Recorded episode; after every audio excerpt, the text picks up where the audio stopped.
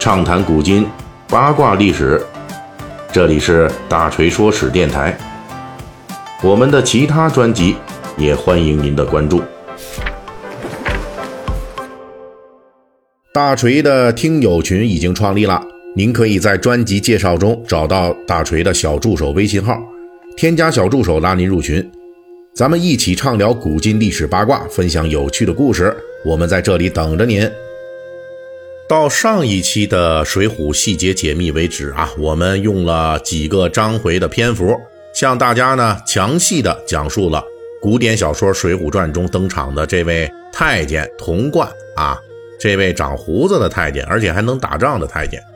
我们讲的呢是他怎么发迹的，又是怎么害人害己害国家的。上一期的末尾呢，我们就提到一个问题，那就是童贯之所以在小说中的地位不高，甚至被历史上因为这能力不够、破坏力不足而根本排不进这个大奸臣行列的高俅所压制，成了小说中高俅的下属。主要呢是因为。童贯在历史上啊记载的比较详细，详细到了这限制了施耐庵的想象力，让他在创作《水浒传》中呢无法给童贯制造出足够的故事空间。但是在《水浒传》中，高俅作为大坏蛋，虽然是戏份最多的四大奸臣之一，但是从排名上来说啊，高俅呢也只能算是这全书奸臣里边的第二名。无论如何，这名义上的奸臣头脑一定是太师蔡京。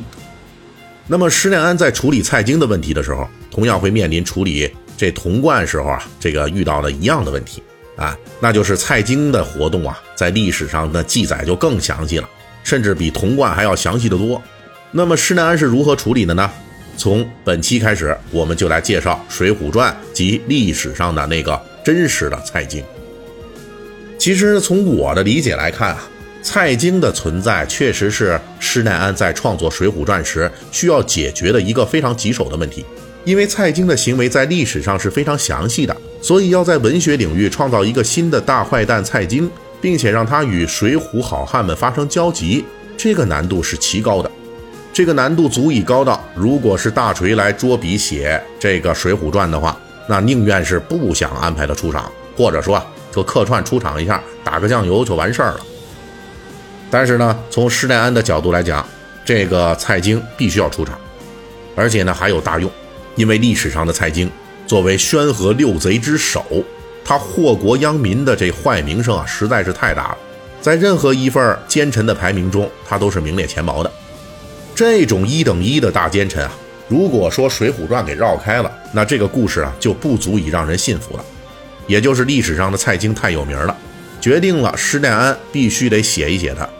尤其得要写一写他是如何陷害梁山好汉的，否则呢，当时的读者们可能就会不买账了。可是这么一写，蔡京的举动因为基本都在历史记载之中，这条条框框就卡死了，很难与梁山好汉发生历史性的联系。所以，为了弥补这个缺憾，施耐庵实际上是用《水浒传》中那个虚拟的高俅来分担了蔡京的一部分任务，与梁山好汉发生正面冲突。直接互动啊，等等吧，都由这高俅来承担了。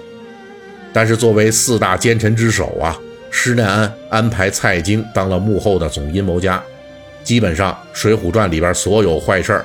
要不然是这最初的密谋阶段，要不然是这最后的蒙骗皇上的阶段，都有蔡京出场，全都少不了他。这算是平衡了另外一部分蔡京要承担的任务。但是呢，这样一个不做具体坏事的蔡京。不与梁山好汉发生冲突的蔡京，因为具体戏份都被高俅分担走了，也是很难成为四大奸臣之首的。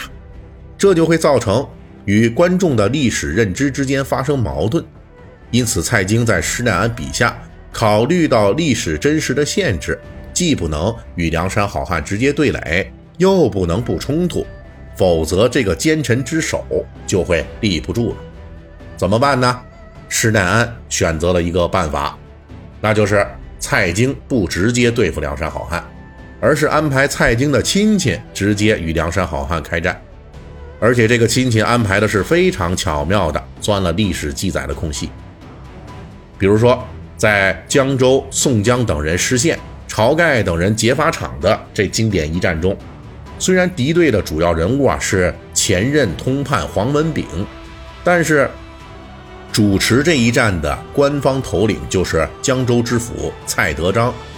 书中专门就交代了，这个蔡德章啊，他是蔡京的第九个儿子，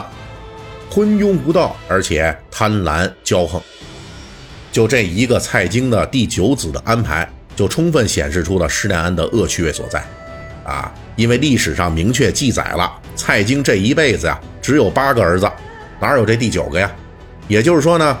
这《水浒传》故意交代江州知府是蔡京的第九个儿子，而且一再在行文中称呼其为蔡九知府，就是明晃晃的暗示读者们，呃，我这部《水浒传》啊，那确实是虚构的，但是呢，我尊重历史事实。我最擅长的就是在历史的真实缝隙里边插入这些虚构的好汉故事，所以你们看啊，即便是这个儿子是我的艺术创作，我也提前告诉你们了，哎，就是这个意思。那另外一个例子呢，我们再讲一下，就是这个《水浒传》中出场戏份很多的蔡京的女婿，北京大名府的官府头目梁中书。肯定有人要问了，说历史上蔡京有女儿吗？那根据文献记载呢，是有的。但是具体他有几个女儿啊？咱不清楚。这些女儿与梁山好汉也没有交叉，同时历史上也没有提过蔡京有一个女婿说去做过这个大名府的官儿啊。那从这个角度来说呢，这是施耐庵可以利用的历史空隙。